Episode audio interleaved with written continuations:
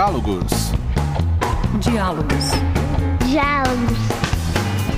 Arquidiálogos. O seu podcast de arquitetura que dialoga com outros saberes.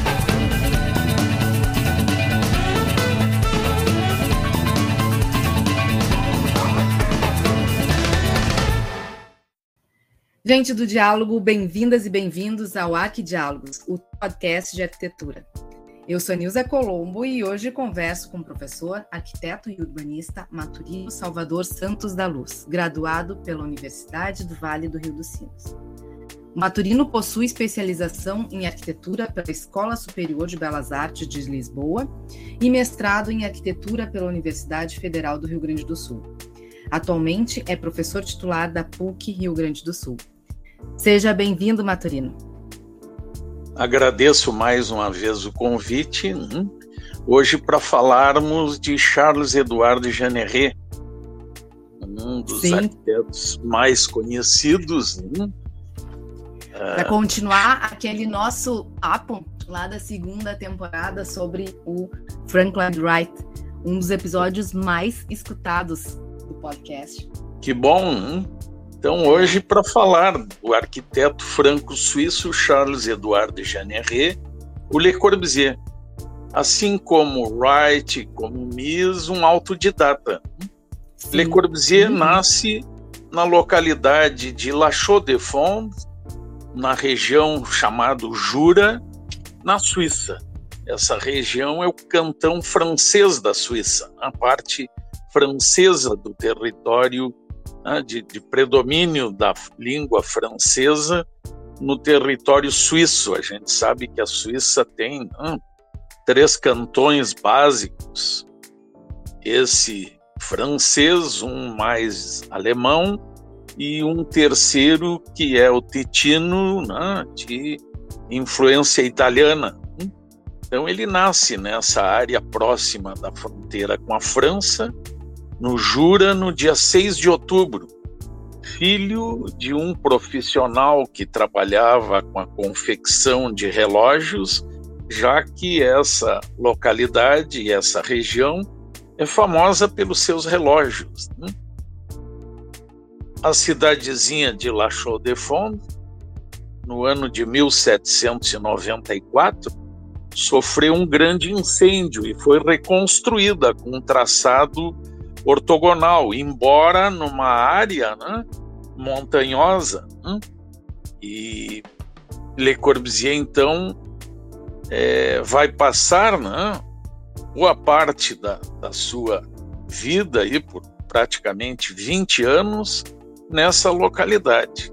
Claro que em alguns momentos ele saiu da cidade, viajou pela Europa, né, principalmente nesse período, realizou algumas viagens que nós vamos comentar.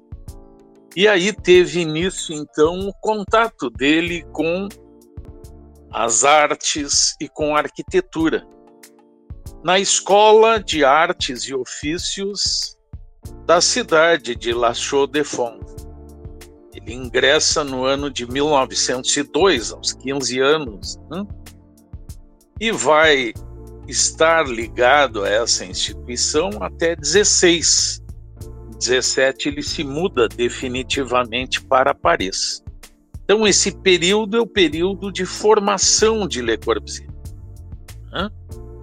Inicialmente como gravador e cinzelador de relógios, tendo como orientador seu mestre, assim ele chamou Charles Le Platenier, Le Platenier foi um estudioso da obra de Owen Jones, de John Ruskin, hein? e introduziu Le Corbusier na, no Arts and Crafts, hein? já que ele era um artesão relojoeiro, no Arts and Crafts, visando formar é, profissionais que explorassem a decoração vernácula, uma decoração regionalista baseada né, na cultura do Jura. Nesse período, Le Corbusier, que é, por problemas até de visão, né, Le Corbusier usava óculos, ele acaba abandonando essa intenção de se tornar um gravador e cinzelador e vai se dedicar mais à área das artes, até porque a Escola de Artes e Ofícios depois vai ter um curso né, mais especializado. E é o momento em que o próprio Charles Le Platinier é, o recomenda a se interessar também pela área da arquitetura e vai começar a trajetória dele. E como é que foi esse início dele na arquitetura?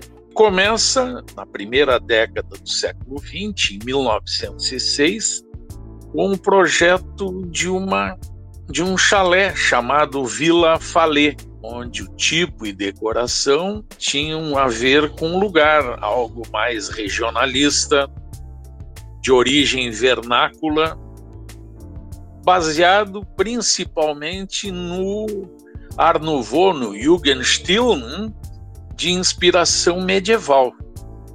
Então, aí é o início da trajetória de Le Corbusier. Ele era bem novinho, né?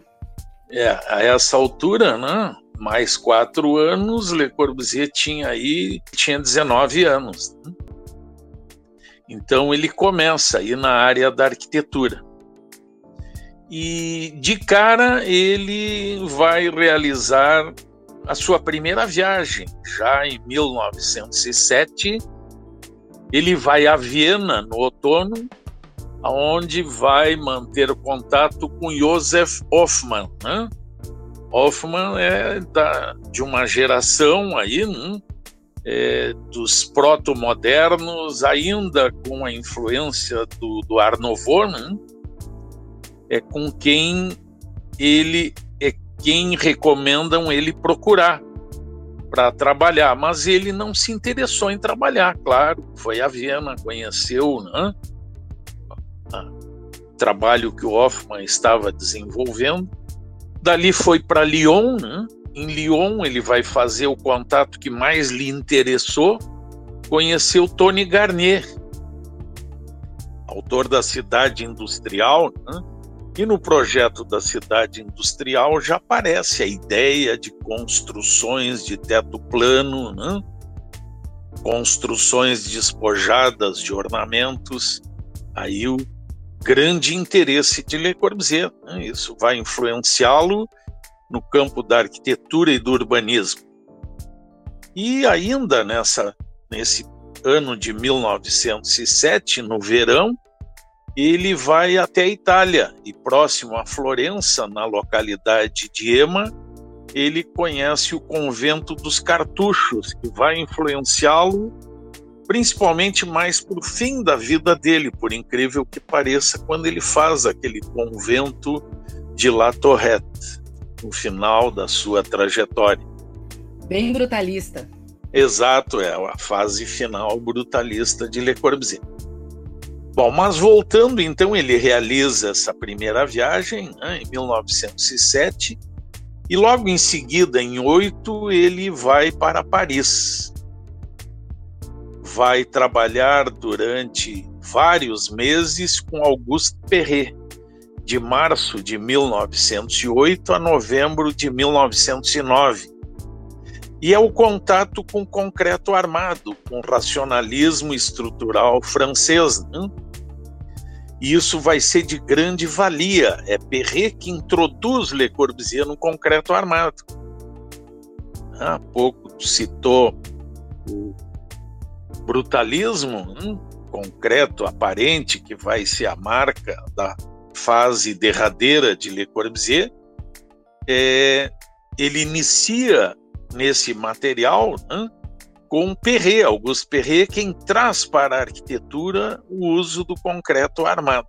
Então vai ser de grande valia essa experiência dele em 1908 até 9 no ateliê de Auguste Perret. Depois ele vai fazer um outro estágio entre 1910 e 11, entre outubro de 10 e março de 11, em Berlim, com Peter Behrens. Né? Lá ele vai ter a oportunidade de ver a ideia de conciliação entre arte e indústria promovida pela Deutsche Werkbund. Né? Então, esse trabalho com Peter Behrens foi importante. Além disso, ele conheceu outros profissionais alemães de relevância, como o Tessenov, né? Heinrich Tessenov, e através de Peter Behrens, de Tessenov, ele toma contato com o novo classicismo alemão. Né? Isso vai reforçar aos poucos o interesse dele pelo classicismo. Depois dessa experiência em Berlim, diga-se de passagem, mais ou menos nessa época também estagiaram com Peter Behrens, o Mies van der Rohe e o Walter Gropius. Né? Então, vejam que três dos grandes nomes da arquitetura do século XX, da arquitetura moderna, passaram por, pelo ateliê do Peter Behrens, que foi uma referência naquela época né, em termos de arquitetos pré-modernos. Le Corbusier vai empreender uma viagem ao Oriente, que depois vira livro, né? viajou com um amigo interessado em antiguidades chamado August Klipstein. Mas antes da viagem ele realiza algumas leituras, isso é importante aqui chamar atenção. A formação de Le Corbusier nessa etapa se deu através de desses estágios fundamentais, né? Mas não ficou só nisso. Foram importantes as leituras e importantes também as viagens. Né? O aprendizado se deu dessa forma. Isso eu chamo a atenção sempre dos alunos. Né? Aprender a ver, educar os olhos para ver. Acho bastante importante salientar a questão da leitura e da viagem. São duas formas bastante eficazes de fazer com que a gente entre em contato com o conhecimento. A leitura nos faz aprender pela mente. Né? E o, a viagem nos faz aprender o espaço, a paisagem, a arquitetura pelo corpo. Tá? Então, são duas vivências importantíssimas, temos que praticar sempre. E o que, que ele lia? Ele vai ler autores como Renan, Prière sur l'Acrópole, né? um livro que falava então sobre a Acrópole em Atenas. Isso vai despertar muito interesse dele pela Grécia. As Sete Lâmpadas de Arquitetura, um livro de 1849 do John Ruskin, né? ele se interessa pela teoria das duas culturas europeias distintas, mais ao norte da Europa, né? uma, uma, arte mais prática e equilibrada, ao sul mais monástica e espiritual. Se interessa também por Henri Provençal, o livro A Arte do Amanhã, de 1904, em que esse autor fala da reconciliação entre o material e o espiritual, sendo essa a tarefa da arte. Além também de esse autor dizer que a arquitetura é o drama plástico de cheios e vazios, de jogos de sombras e luzes. Isso vai implicar depois em Le Corbusier dizer que a arquitetura, né, são os volumes puros aí, né, é, digamos assim, expostos né, à luz, né, que vai aparecer essa, digamos assim, essa ideia do Provençal no livro Por uma Arquitetura, que é o grande livro do início da trajetória de Le Corbusier. Além disso, contato com autores suíços, mesmo da região dele, o caso de Wilhelm Ritter, né, que o incentivou né, a ir a EMA, a conhecer os Balcãs e o Oriente Próximo, né, a área da Ásia Menor. Né? E com o Alexandre Singria, um pintor, esse pintor vai colocar na cabeça dele, de certa maneira, a questão do classicismo como uma tradição da região do Jura de origem mediterrânea. E o interesse de Le Corbusier, principalmente daí, né, pelas cores terrestres, marfim, verde oliva, ocres, que vai aparecer na pintura dele do início da década de 20, na época do chamado purismo, e do uso do branco, da cal, principalmente, né, que vinha dessa tradição da região mediterrânea, da necessidade né, de fazer com que né, refletisse a luz, a, luz sol, a luz solar sobre as edificações. Então, tudo isso serviu, digamos assim, né, de preparo para essa viagem ao Oriente, que ele passa pela Itália, pela Grécia e pela Ásia Menor, e que durou aí em torno de seis meses, de maio a novembro de 17. E nessa viagem ele vai se dar conta da geometria elementar, da arquitetura baseada em, em formas geométricas né, primárias, né, as grandes formas primárias, o cubo, os cones, esferas, cilindros e pirâmides, além do branco, né? e vai lhe chamar muito a atenção, né?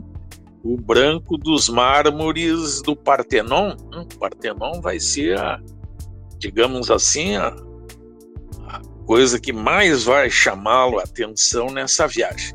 Bem, Le Corbusier então depois retorna, né? no ano de 12, essa viagem né? termina no fim do ano de 11, ele retorna para La Chaux-de-Fonds novamente para sua terra e lá começa já a projetar algumas construções onde muda a linguagem.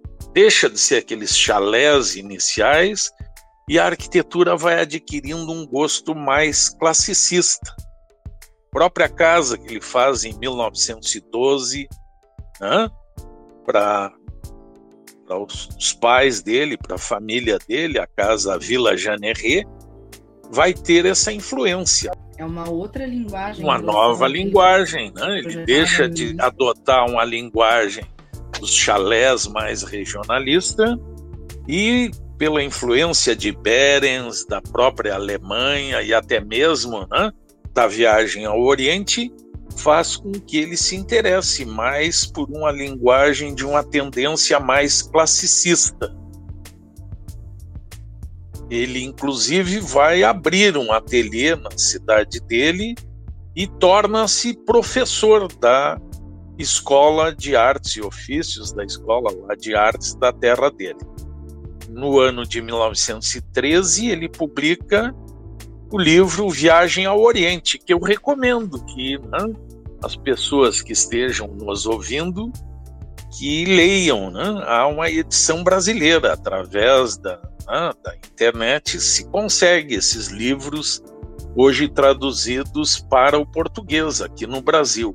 Bom, em 14 vai começar a guerra, a Primeira Guerra Mundial. Né?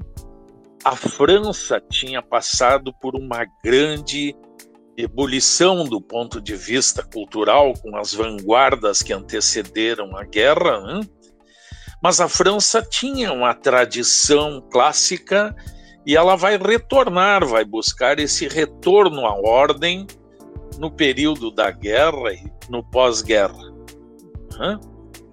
Nesse período, Le Corbusier ainda está na terra dele e desenvolve um projeto importantíssimo, talvez, talvez, não, a obra mais marcante desse período da sua terra natal, da vida na sua terra natal. Então ele se despede com a Vila Schwab, uma vila de influência paladiana. Le Corbusier foi chamado de o Paládio do século XX. E o porquê a comparação do Le Corbusier com o arquiteto renascentista?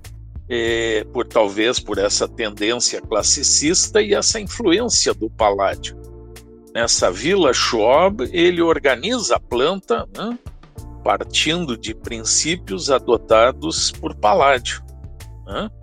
Embora né, apareça o concreto aparente, né, a ideia já da estrutura racional vinda de Perret, aparece um pouco do classicismo de Berens e os interiores de Hoffmann. Né? Então, aquela visita dele a Berlim, a Hoffmann, que ele tinha realizado no ano de 1907, não foi em vão. Nesse projeto, ele também adota os traçados reguladores do classicismo. Então, essa já é uma obra de referência. Né? A gente já vê um Le Corbusier tomando um direcionamento que ele vai depois avançar na fase já parisiense. Em 17, aí durante ainda a guerra, ele se transfere para Paris definitivamente. Lá conhece no ano seguinte, em 18, o artista plástico Amedeus Enfant, né?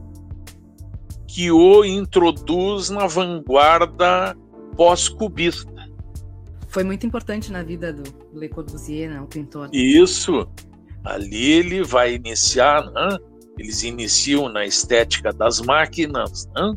a valorizar a estética das máquinas, que vai levar à criação do purismo. Os dois são considerados aí os pais do purismo, Le Corbusier e Amédée Enfant. Né? Eles vão criar uma revista em 19 que foi, que foi publicada entre, né, na verdade não 19, me desculpe, outubro de 20 até janeiro de 25. Saíram 28 números da revista L'Esprit Nouveau, o Espírito Novo. Né?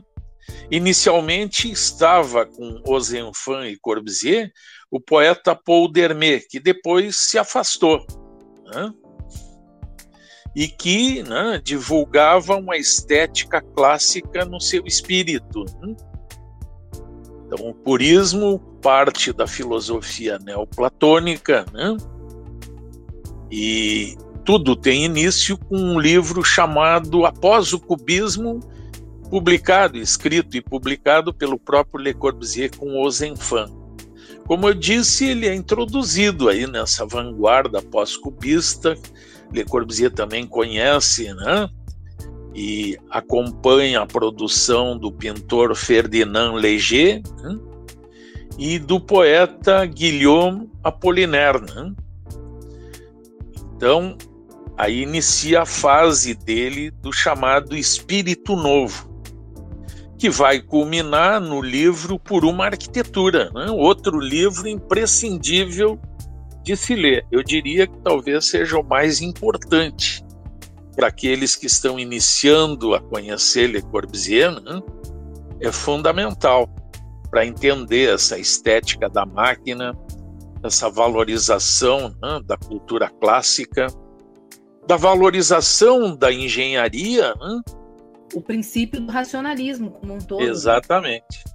Hein?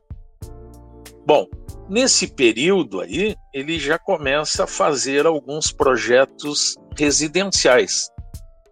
Esse interesse pela máquina hein, leva ele a pensar na estandartização da arquitetura com a casa Citroën. Ele dá até o nome que lembra a marca de automóveis, não é à toa essa ideia né, da máquina de morar.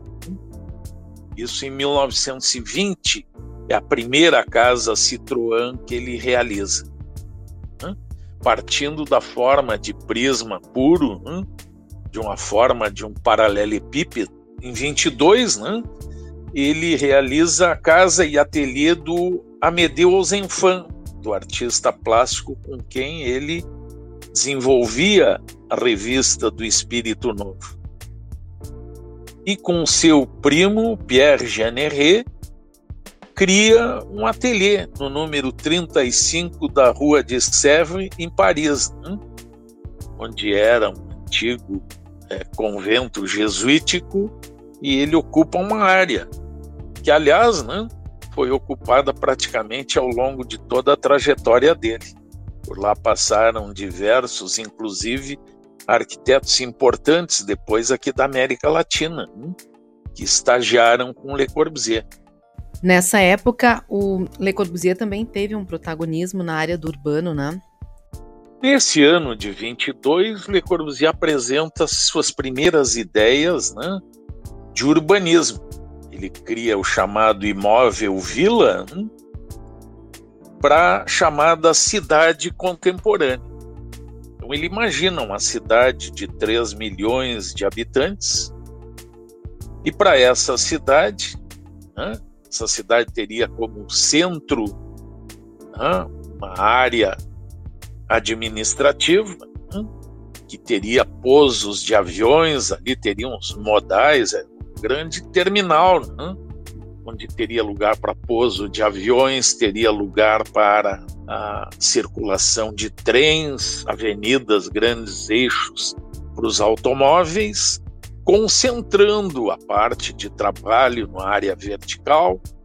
E próxima a essa área, ao redor, ele imagina né, a moradia, a moradia moderna. Né? Então, esse imóvel vila, que seria um né, duplex com terraços, né? ele parte de prédios duplex. A própria casa Citroën nasce do quê? Aquela, aquele bloco prismático que eu falei antes. Da ideia de ateliês e até de um restaurante que ele frequentava em Paris. A ideia de um pé direito amplo e numa parte da, do espaço uma, um pé direito duplo, do outro lado um mezanino. Então, isso vai gerar essa ideia dos duplex com terraço do imóvel vila e que teria áreas então coletivas. Ele imagina essas cidades com essas áreas coletivas. O que vai anteceder, digamos assim, uma moradia de cunho social, eu diria até socialista. Né?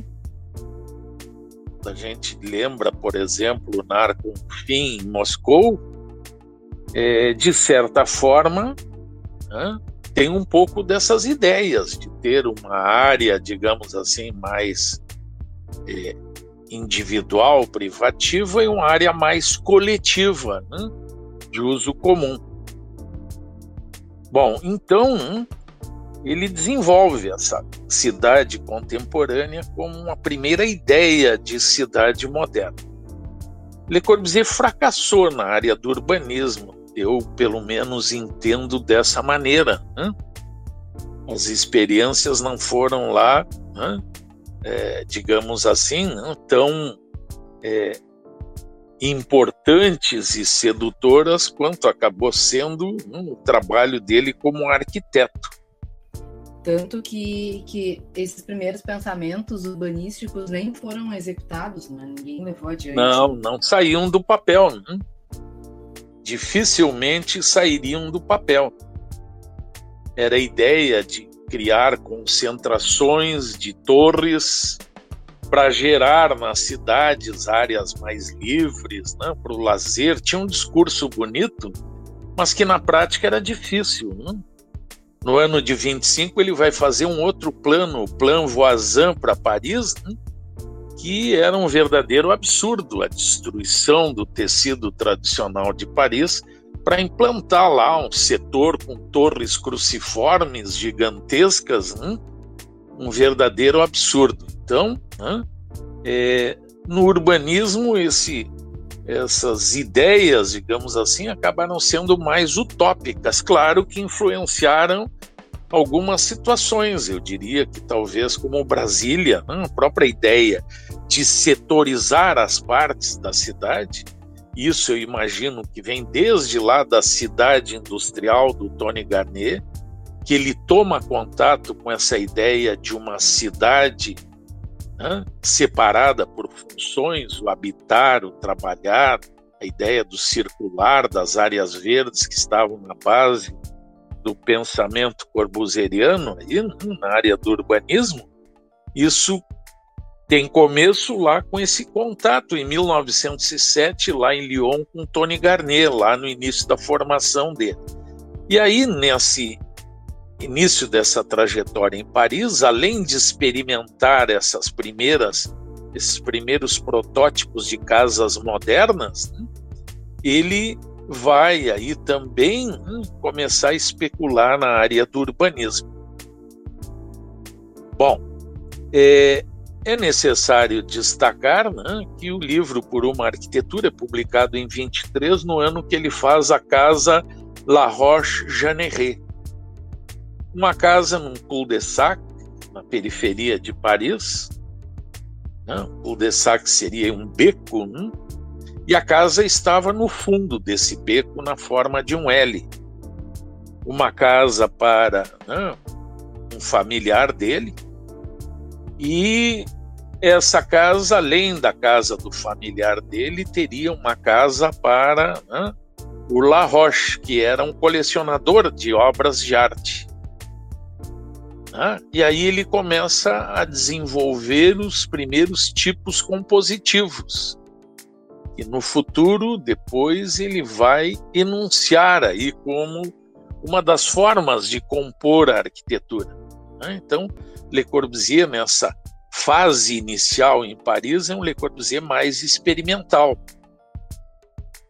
Da casa Citroën, da primeira casa Citroën, vem uma primeira experiência né, saindo do papel, que foram as casas feitas em Pessac, no interior da França, né, no ano de 24.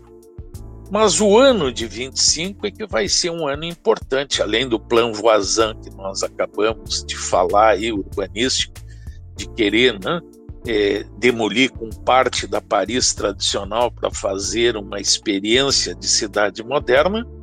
Ele vai participar da Exposição Internacional de Artes Decorativas e Industriais Modernas, né? Que, digamos assim, aquela exposição que todo mundo conhece aí, que foi lançada oficialmente a estética Art Deco para o mundo. Hum? Ali ele apresentou o pavilhão do Espírito Novo, uma das obras que contrariaram aquilo que caracterizou o restante da exposição. A obra dele e o pavilhão russo do Melnikov foram os que destoaram, digamos assim, do que foi apresentado. E aí ele teve a oportunidade, com esse pavilhão do Espírito Novo, mostrar o que seria uma célula daquele imóvel vila que ele tinha pensado para a cidade contemporânea. Eu queria voltar um pouco a algo que, ao ir falando, a gente acaba esquecendo de citar e lembrar que quando iniciou a guerra, Le Corbusier, um engenheiro que lhe era próximo, chamado Max Dubois, começou a pensar nas estruturas de concreto armado. E é quando surgiu a ideia da casa dominó, lá em 1914. E essas estruturas é que estão sendo agora aplicadas né, nesses protótipos que ele está realizando em Paris. Né? Então, tudo isso vai contribuir, né, a partir da casa dominó, para essas experiências né, de estruturas de concreto armado nessas residências que ele está desenvolvendo aí ao longo da década de 20. Dominó, quando a gente imagina a planta dessa construção, dessa casa que seria, lembrando, não, uma estrutura que teria, né, claro, teria uma fundação, acima da fundação uma laje as colunas para sustentar a laje de cobertura, né? possibilitando a liberdade de planta, possibilitando né? a liberdade de organização das fachadas. Isso começa então, então em 14 com a Casa Dominó. E o nome Casa Dominó, de onde veio? E o nome vem do joguinho de dominó. Quando a gente vê aquelas peças do dominó, a gente vê aquelas peças, normalmente a gente conhece hoje de plástico, né? então de uma cor branca, com umas bolinhas pintadas de preto. Aquele preto a gente pode imaginar as colunas. Né? E Le Corbusier começa a pensar como associar isso quando ele faz lá o projeto da cidade contemporânea em 22 e ele imagina a parte das moradias com os imóveis vila, hein? formando né, uma, digamos assim, uma composição que lembra a disposição que a gente vai colocando as peças do jogo de dominó, que os dois jogadores que estão jogando esse joguinho vão colocando sobre a mesa, que lembra né, uns uma espécie da forma de ameias de uma fortaleza, os chamados redentes, lembrando, lembrando grecas. Né? Então, essa ideia de redentes nasce com a Casa Dominó, faz uma associação ao jogo de dominó, e Le Corbusier também tira partido do Boulevard Arredond, que tinha sido criado em 1903 pelo urbanista Eugène Enard. Aí está um urbanista importante que a gente conhece pouco, estuda pouco. Ele acabou depois, então, influenciando Le Corbusier quando ele desenvolve a cidade contemporânea, seus projetos iniciais de cidade, no próprio Plan Voisin de 25 em Paris vai aparecer, e mais adiante na chamada Cidade Radiosa, né, de 33. Então, em todos esses momentos, Le Corbusier imagina esses redentes, portanto, está na cabeça dele aquela estrutura dominó que ele vai estar usando nesses projetos que ele vai estar desenvolvendo. Esse conhecimento e essa experiência primeira em Paris faz com que ele enuncie no ano de 1926 os seus chamados cinco pontos na arquitetura. Né? Para relembrar, né, os cinco pontos, a ideia do piloti, né, da coluna de sustentação, que permite, então, né, inclusive, uma planta livre no térreo, né, vamos lá, não, a permeabilidade do térreo, a estrutura independente, então o esqueleto composto de pilares, vigas, lajes, né? essa estrutura independente vai proporcionar a planta livre né? E em termos de fachada, a possibilidade de explorar as janelas longilíneas ou horizontais que Le Corbusier vai passar a usar. Primeiramente, as janelas dele eram mais tradicionais, como as do Peter Behrens, como as de Adolf Loos. Né? Mais adiante, a partir então dessa época, ele já começa né, a imaginar as janelas horizontais, longilíneas, né? essa denominação. E também né, de certa maneira, ele começa a mudar um pouco essa visão inicial da arquitetura. Eu diria que essa primeira fase hum, começam essas mudanças nas artes plásticas em 26 e lá por 29 e 30 vai começar a aparecer na área da arquitetura. Antes disso, ele é convidado e participa do Weissenhof Siedlung, bairro moderno, digamos assim, realizado em Stuttgart, organizado pela Werkbund alemã, é, naquele momento, sob a liderança de Mies van der Rohe. Então, entre 25 e 27, ele realiza dois projetos né, para esse local, Alemanha, na cidade de Stuttgart. Faz uma casa Citroën e, de certa maneira, explora a estrutura dominó. Também é desse momento a Vila Steinmonsi, né? em Garches, no interior da França. Outra vila paladiana, onde né, a definição da planta malha se dá né, na proporção 2 para 1 para 2 para 1 para 2. Ele divide, então, né, é, digamos assim, a largura do terreno em oito partes as extremidades duas partes, uma parte ao lado dessas extremidades e no centro uma dupla novamente, que vai lembrar né, a malha feita por Paládio na Vila Malcontenta, lá de 1560, né, na região do Vêneto, na Itália. Então é um Corbusier que vai né, consolidando essa ideia da busca de uma estética nova, mas tendo ainda como fundamento a cultura clássica. Mais ou menos nesse período ocorreram Ciãs. É. Nesse final de década começam os Ciãs, e no início a discussão dos Ciãs era a existência mínima, né? a ideia da célula de morar.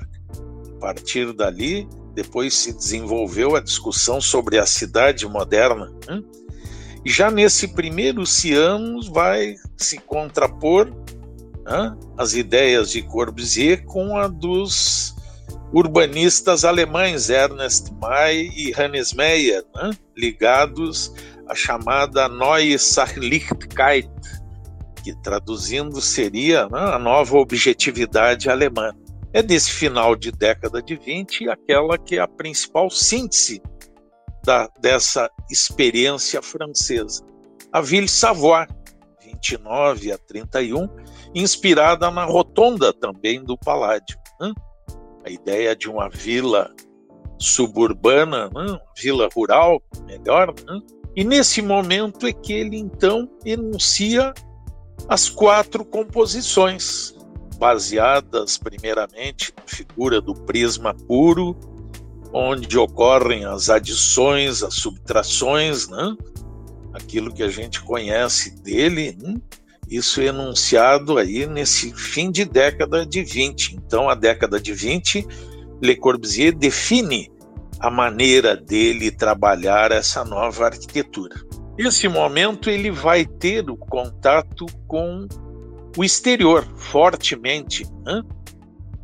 Vai projetar o Centro Soyuz em Moscou, de 29 a 33, e vai realizar uma viagem aqui à América do Sul, a sua primeira viagem à América do Sul, convidado que ele tinha sido né, por modernistas argentinos e brasileiros. Então ele vai visitar primeiramente Buenos Aires, que foi quem, digamos assim, né, patrocinou essa viagem dele. Sociedade dos Amigos da Arte de Buenos Aires. Né? Então, Le Corbusier vem a Buenos Aires para realizar nove conferências. Ficou aqui na América entre setembro e novembro. Né? De novembro ele parte né?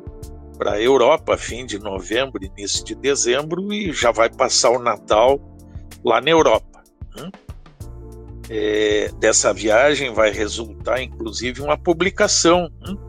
Um retorno que hoje a gente conhece, tem traduzido também para o português pela editora Cossack Naif, que é o livro é, Precisões, Realizar na Prática. Faz todo um discurso de Buenos Aires como a capital do hemisfério sul para tentar mexer com né, os brios, digamos assim, dos portenhos para investir no projeto dele. Espertinho. E isso, digamos assim, fracassa.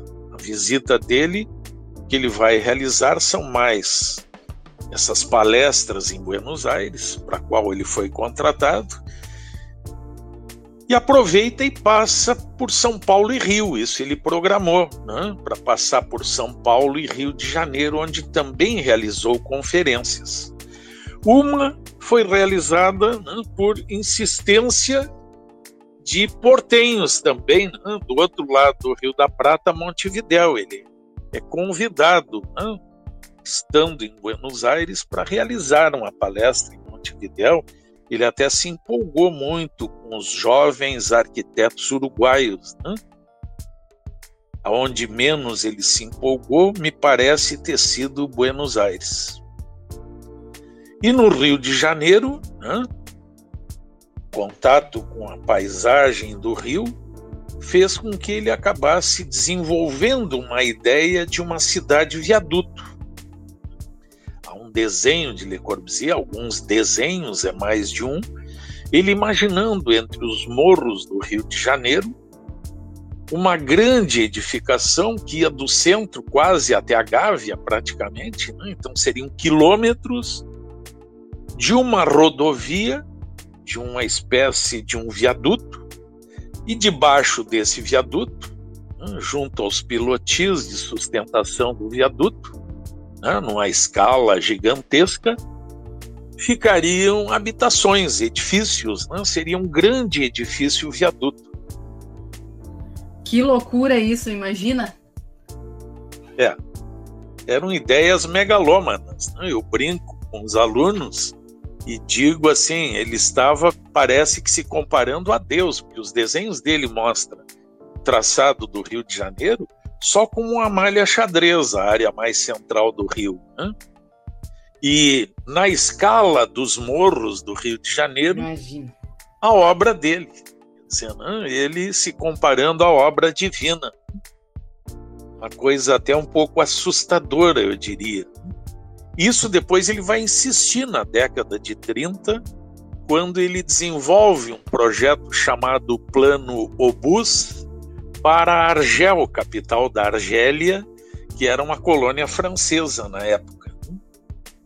Lá também não deu muito certo. Para não dizer que a, a, vinda então à América do Sul foi um fracasso, né? ele conseguiu fazer um contrato com o embaixador do Chile em Buenos Aires, chamado Matias Errázuriz. Matias Errázuriz resolve contratar o Le Corbusier para fazer uma casa no litoral chileno, hein? junto ao Oceano Pacífico, numa área pedregosa. A ideia em zapalhar o nome do lugar no Chile, ele desenvolve um projeto, casa de veraneio, que também não foi construído. Ele vai fazer em Paris, em 30, esse projeto, mas que tem algo interessante. Le Corbusier começa a pensar, ao ver outras realidades, o centro sóios que ele fez em Moscou foi um fracasso né, pelo uso do vidro, o clima rigoroso soviético. Né, acaba não, não dando lá muito certo. Hein? Depois, inclusive, ele fracassa com o projeto do Palácio dos Sovietes em 31 em Moscou, o que fechou as portas para ele, digamos assim, lá para o leste europeu. Mas essa experiência dele de sair pelo mundo, e ele já na área das artes, como eu tinha dito antes, já lá em 26, começa a substituir a abstração purista por composições mais figurativas, no campo da arquitetura, ele percebendo essas diversas realidades, para Casa Errázuriz ele já não imagina casas como as casas que ele tinha desenvolvido, as casas brancas, chamemos assim, da década de 20 na Europa. Para Casa Errázuriz, ele imagina uma casa não com teto plano, mas com telhado inclinado para o centro, gerando o chamado telhado asa de borboleta, que depois foi muito usado aqui no Brasil, por exemplo, né, por Niemeyer, lá na Pampulha, na residência do Juscelino Kubitschek, quando ele era prefeito de Belo Horizonte, e no próprio Yacht Clube da Pampulha. Né? E ele imagina essa casa do litoral do Chile usando materiais mais tradicionais. Ele percebe que em Paris, lá no primeiro mundo, uma grande cidade, aqui mesmo nas capitais latino-americanas, seria possível a exploração do concreto armado. Mas num lugar remoto, para o interior, né, campo, seria mais plausível se valer de materiais tradicionais. Aí para o Chile ele imagina o uso da pedra, o uso da madeira né, na edificação. Então dá para se dizer que nesse fim da década de 20, início de 30, vai começar uma nova etapa na trajetória de Le Corbusier. Né? A exploração do vernáculo novamente de fazer uma arquitetura adequada ao lugar. E ao longo da década de 30, ele realiza projetos na Europa com telhado asa de borboleta, né? em La Celle de Saint-Claude, numa casa a 20 quilômetros de Paris, né? também o uso de abóbadas catalãs hum, em residências para o interior. São projetos que ele desenvolve aí até um pouquinho além da metade da década de 20, de 30, me desculpe. Esse também é o momento que ele casa. Le Corbusier casou já maduro, hum? não era um jovem. Ele nasceu em 1887 e casa em 1930. Portanto, ele tinha 46 anos, não, 43 anos. Já era um quarentão. Casou com uma modelo, Ivone Gatz, né? é, que foi sua esposa a modelo até 57. 57 o ano que eu nasci, morre a Ivone Gales, então, né? a esposa de Le Corbusier. E ele vai durar pouco tempo mais, né? Ele morre oito anos depois da morte da mulher. Que foi o momento que ele está desenvolvendo depois de voltar para a Europa, a Casa Errázuriz, né? Estava iniciando aí a década de 30, né? Também nesse final de década de 20, início de 30, além do livro Precisões, um pouco antes ele tinha publicado um livro, Uma Casa, um Palácio, tratando dessa questão da casa que ele tinha trabalhado aí né, ao longo da década de 20. Na realidade, o que houve foi uma, uma interferência desses elementos vernaculares, mas a, a base continuou sendo concreto, né? Sim. Em Paris, por exemplo, ele desenvolve o projeto do pavilhão suíço na cidade universitária, que é a ideia do bloco prismático sobre pilotis. E numa, numa parte da edificação, ele explora né, o uso da pedra, por exemplo, como revestimento. Ele passa a não ser, digamos assim, tão radical como era na década anterior. Né? Essas experiências dele pelo mundo fizeram ele ser um pouco mais malhável. Né? 32, então, ele se faz esse pavilhão suíço. Em 36, ele é convidado a vir ao Brasil. Vai ser a segunda vinda dele à América do Sul. Aí, convidado pelo governo brasileiro Lúcio Costa indica o nome dele para prestar a consultoria para o projeto do edifício a ser construído para ser sede do Ministério de Educação e Saúde Pública no Rio de Janeiro, hoje conhecido como Palácio da Cultura ou Palácio Capanema. Esse edifício que ao longo agora do ano de 2021 foi motivo de controvérsia aí na nossa imprensa, o interesse do ministro Paulo Guedes de querer vender o edifício, se desfazer da obra mais importante, do prédio público mais importante do século XX no Brasil. Felizmente, parece que não vai ser vendido. Né? Um absurdo essa ideia. Né? É. Felizmente, não prosperou felizmente, felizmente, para o nosso país.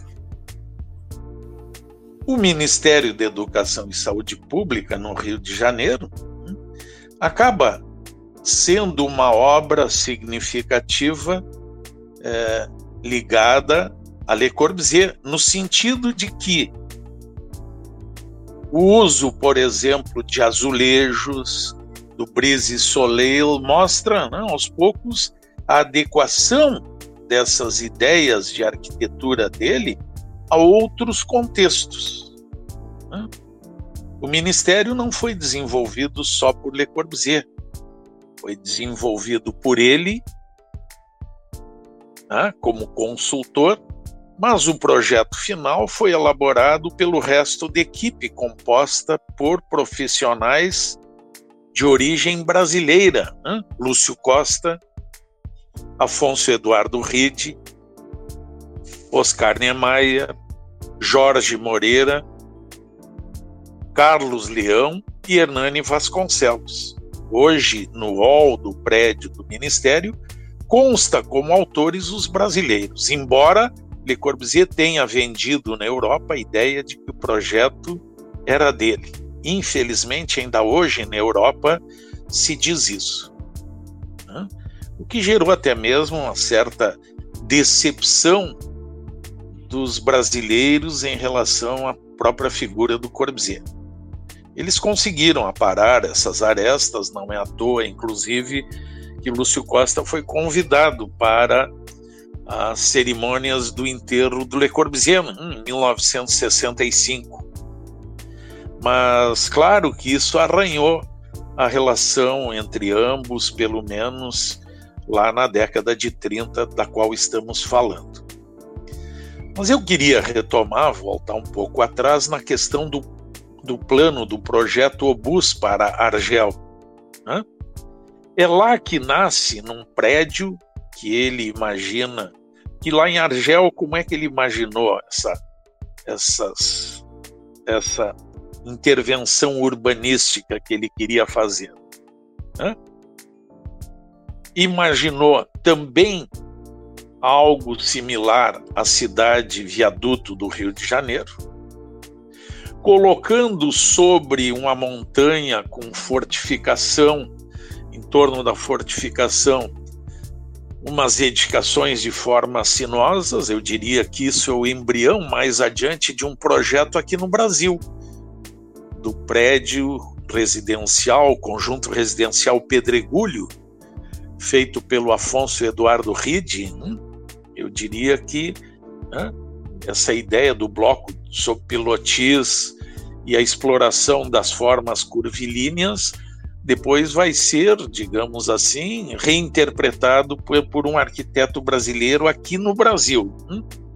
Mas o que me interessa aqui dizer para vocês é que ele fazia também uma espécie de uma ponte ligando esse bairro nobre junto à fortificação na parte alta de Argel, do centro de Argel, e criava um centro de negócios.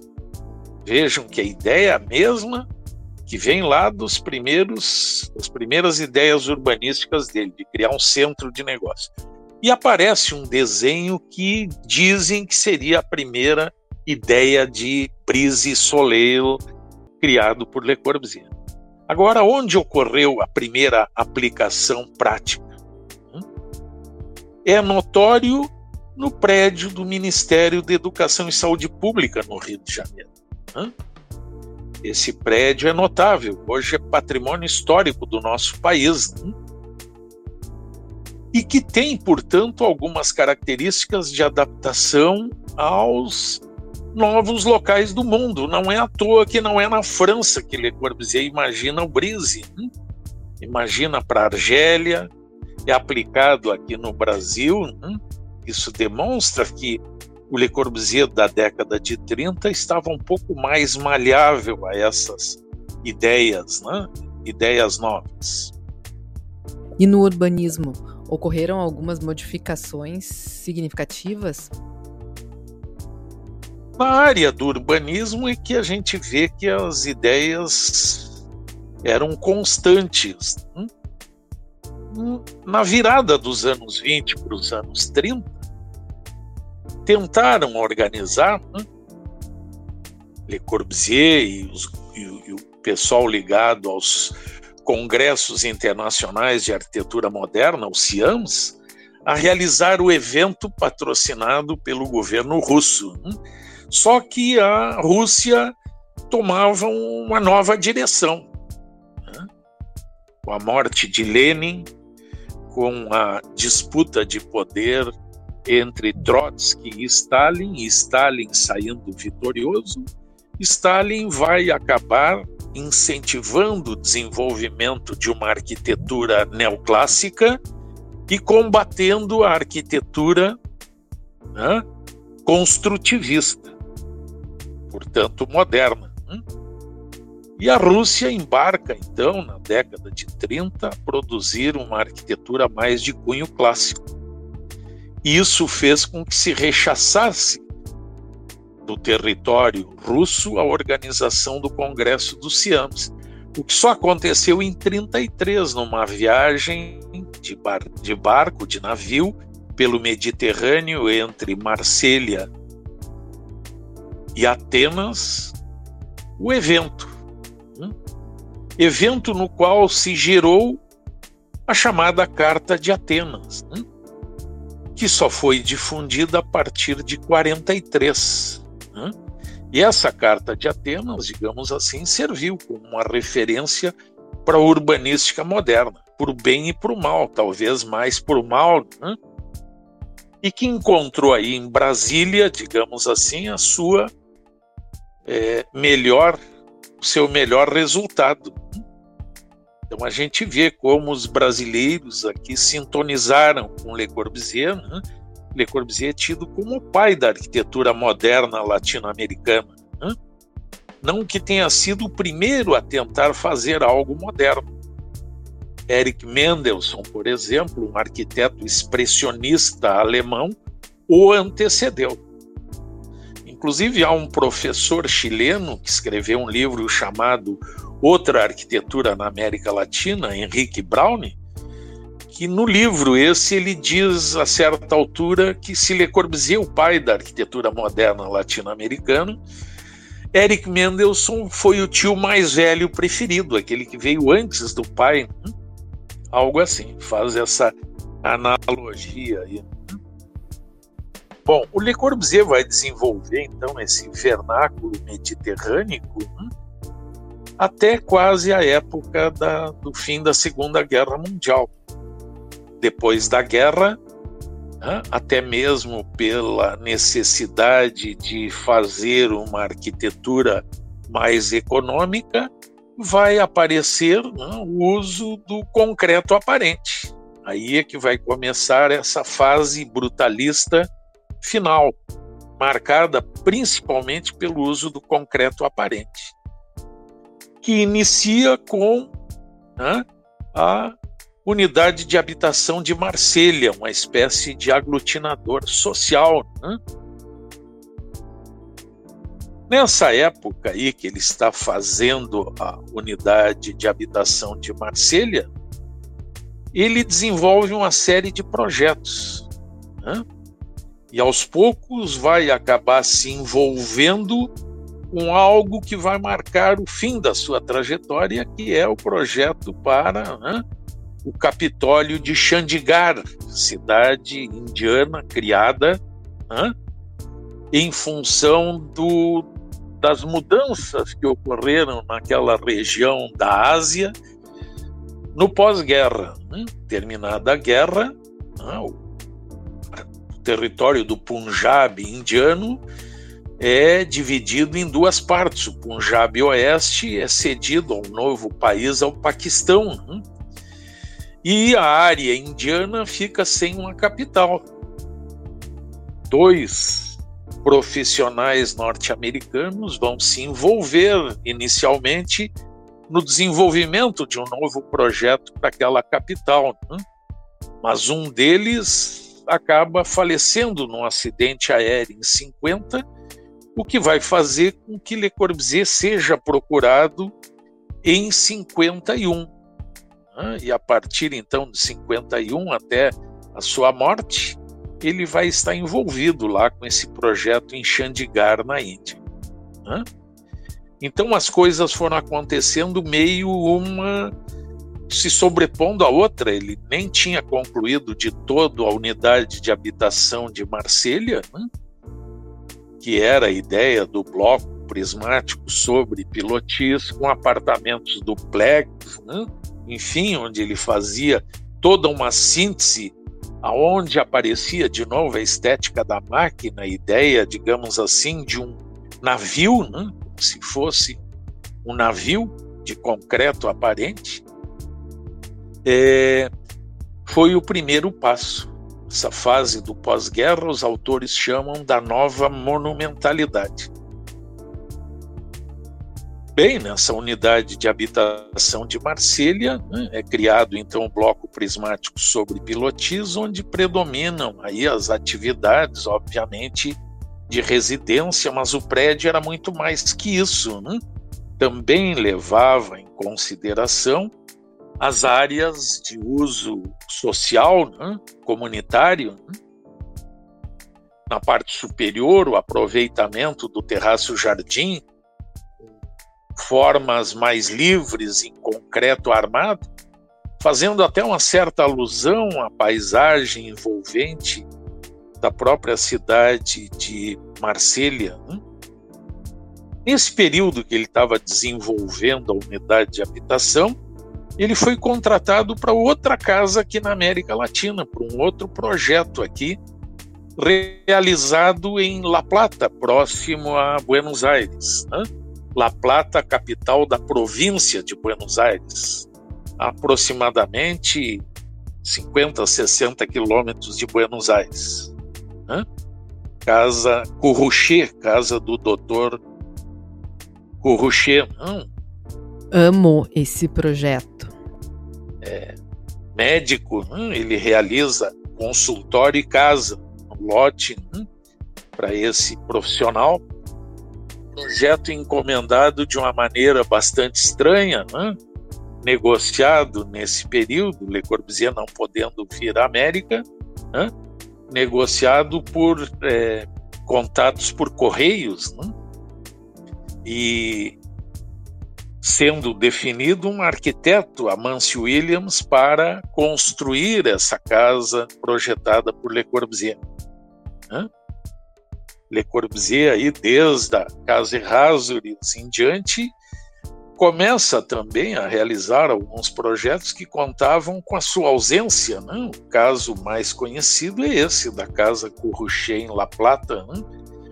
Que apesar de toda, todo o desgaste que o Dr. Curruchet reclamou, né? de ter se arrependido de ter feito esse contrato e essa casa, é, hoje é um ícone da arquitetura latino-americana. Né? residência realizada aqui em La Plata. Bom, queria também fazer referência que é no fim da unidade de habitação de Marselha que o Le Corbusier constrói para ele uma casa numa região que ele costumava a passar suas férias no Mediterrâneo, que ele constrói o chamado Le Cabanon, uma cabana de madeira, de troncos, né? é, na qual ele passava as férias, local onde, inclusive, ele faleceu durante um banho de mar no ano de 1965. Ainda durante a construção da unidade de habitação, é solicitado a ele o projeto para uma igreja a ser construída numa área rural, local de peregrinação que né? estava lá, né? Uma edificação antiga tinha sido, restavam apenas vestígios né? de ele fazer uma nova edificação. Uma obra que vai ser um marco na trajetória dele, né? até pelas questões formais, né? que foi a Notre Dame de do Alto em Ronchamp, né? edifício sacro né? integrado ao terreno, Edificação essa que ele vai explorar ainda o concreto aparente na cobertura, uma cobertura na forma de uma casca de caranguejo, então aquelas formas que antes lá no fim da década de 20 ganhavam espaço na sua obra pictórica, agora ganhava espaço no campo da arquitetura, né?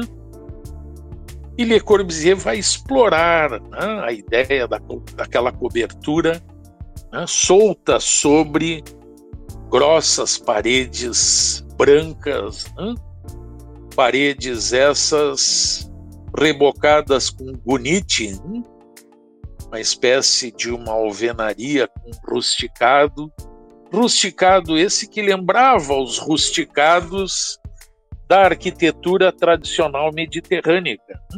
Então a gente vê que Le Corbusier é, vai explorar aqui nesse momento coisas que, digamos assim, não acompanhava o que tinha sido até então a sua trajetória, né? essa igreja vai chamar muito a atenção é, se comparada com toda a trajetória dele. É, por trás desse é, momento aí, né, vai estar um padre dominicano que esteve com ele no, no desenvolvimento dessas ideias. Né? E de arquitetura religiosa. E a outra obra desse momento aí também importante aí realizada no fim da década de 50, em 57 até 60, vai ser o convento dominicano de La né? na localidade de Evê, próximo a Lyon. A ideia de um retiro, né? aonde esse retiro, esse mosteiro explorava né? a ideia de solidão e comunhão dos padres, né? com uma igreja pública. Portanto, então, né, de onde ele vai buscar? Vai buscar, em princípio, o conhecimento lá de Ema, lá de 1907, daquele convento que o marcou, né, que ele visitou próximo a Florença, na Itália.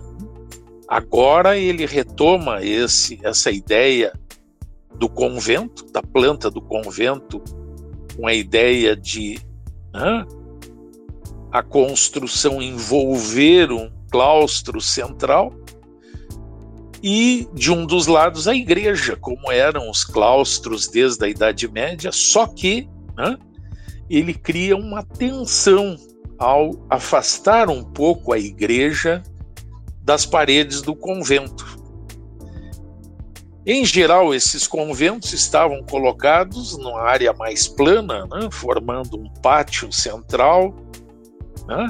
No caso dele, vai ser na descida de um morro, que vai fazer com que ele crie pilotis para sustentar né, esse convento elevado, né, explorando então a paisagem local, apesar da solidão. Né, a paisagem aí gerava né, algo especial para as celas dos padres. Né? E a ideia de comunhão, os espaços comuns do próprio convento e o contato com né, as pessoas na igreja que era pública, né? que basicamente a espécie na forma quase de um cubo, de um prisma, novamente, né?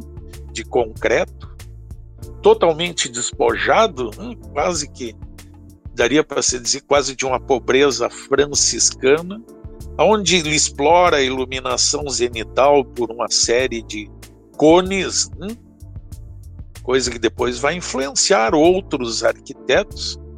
Eu me lembro agora, por exemplo, dos cones criados por Álvaro Siza lá biblioteca da Universidade de Aveiro, em Portugal, né, para a gente ver como Le Corbusier influencia ainda hoje a arquitetura internacional. Né. Bom, então, né, com essa obra do convento de La Tourette, Le Corbusier praticamente encerra sua trajetória europeia, mas ele né, desenvolve ainda, queria só citar, as chamadas Casas Jaú, próximo a Paris, em Neuilly-sur-Seine, né? de 1951 a 54. Né?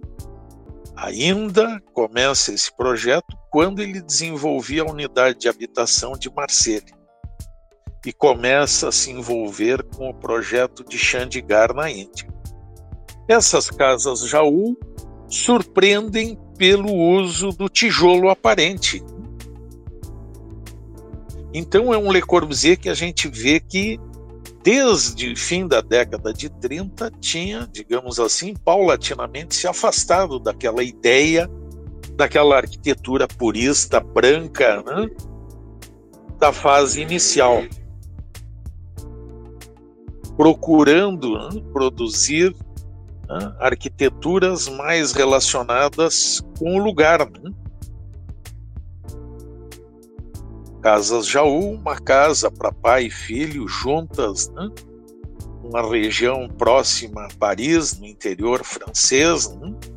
onde ele explorou o concreto, explorou a ideia das abóbadas né? catalãs e a exploração do tijolo, da alvenaria de tijolo, das janelas tradicionais, já não a janela horizontal, né? o que também soou estranho na época para alguns arquitetos que né, são até hoje referências ao movimento moderno e arquitetura contemporânea, é o caso, por exemplo, do próprio James Stirling, que visitou a casa. Né? E para ir finalizando esse nosso encontro, falar um pouquinho de Chandigarh na Índia. Le Corbusier é chamado para fazer o projeto de Chandigarh e ele, na verdade, não faz o projeto para a cidade. Ele vai desenvolver mais é o chamado Capitólio, que era o coração da cidade, o centro administrativo da capital do Punjab indiano. Né? Não chegou a ser desenvolvido, ficou apenas em esboços no papel, a criação de um palácio para o governador. Mas foram criados três edificações: um prédio para o secretariado, né, que é um bloco prismático sobre pilotiza e tradicional, de 1958 o Tribunal Superior ou Palácio da Justiça de 1951 a 55 e o prédio da Assembleia 1951 a 63. Né? O prédio da Assembleia com uma planta né, formando um pátio central coberto, né? uma sala hipostila, digamos assim, e com um volume cônico saindo desse de um dos das quartas partes aí de uma quarta parte desse pátio interno na forma né, de um cone. Le Corbusier explorou formas curvilíneas, abas em função das chuvas né, naquela região. Né. É, como ele desenhou cabeças de bois daquela região também ficou associado a isso, aquela forma curvilínea, mas que na verdade eram mais cascas curvas, né? de grande dimensão, que ele usou tanto na Assembleia quanto no Palácio da Justiça, que foram as duas edificações mais notáveis. Né. No Palácio da Justiça é criada né, uma estrutura externa, como um invólucro, debaixo do qual foram colocados aí né, as diversas, digamos assim, células que serviam de gabinetes para o Palácio da Justiça. Na circulação, ele cria então uma circulação que vai ligar todos os níveis desse palácio na circulação nós temos uma abertura, um vazado na escada, que lembra a janela que o Álvaro Siza fez aqui em Porto Alegre, na Fundação Iberê Camargo. No caso, né, uma homenagem aqui de Iberê ao mestre franco-suíço, né, que, claro, também o influenciou na sua trajetória né, inicia dentro do, da arquitetura moderna portuguesa. Bom, em linhas gerais, o que se poderia dizer, assim, fazendo uma biografia incluindo as obras de Le Corbusier, é o que tratamos. Né? Então, nessa fase final, eu diria, da guerra em diante, nessa nova monumentalidade, Le Corbusier explorou principalmente o concreto aparente. Né? Concreto bruto, daí inclusive o nome dado à arquitetura dessa fase, o brutalismo, que influenciou obviamente o mundo inteiro. Aqui no Brasil, fortemente No Rio, ainda no prédio do Museu de Arte Moderna do Rio de Janeiro, onde também aparece o tijolo aparente, como na Casa Jaú. Né? É, nós temos o uso das superfícies salpicadas e pintadas de branco. Aqui em Porto Alegre, por exemplo, nos interiores, na área nobre do edifício FAM, que é uma referência da nossa arquitetura moderna de Porto Alegre, né? que também é em concreto aparente. Por aí a gente vê que né, a estética de Le Corbusier se espalhou né, também pelo nosso território brasileiro ficando muito associado ao brutalismo paulistano, brutalismo caipira, como alguns chamaram, né?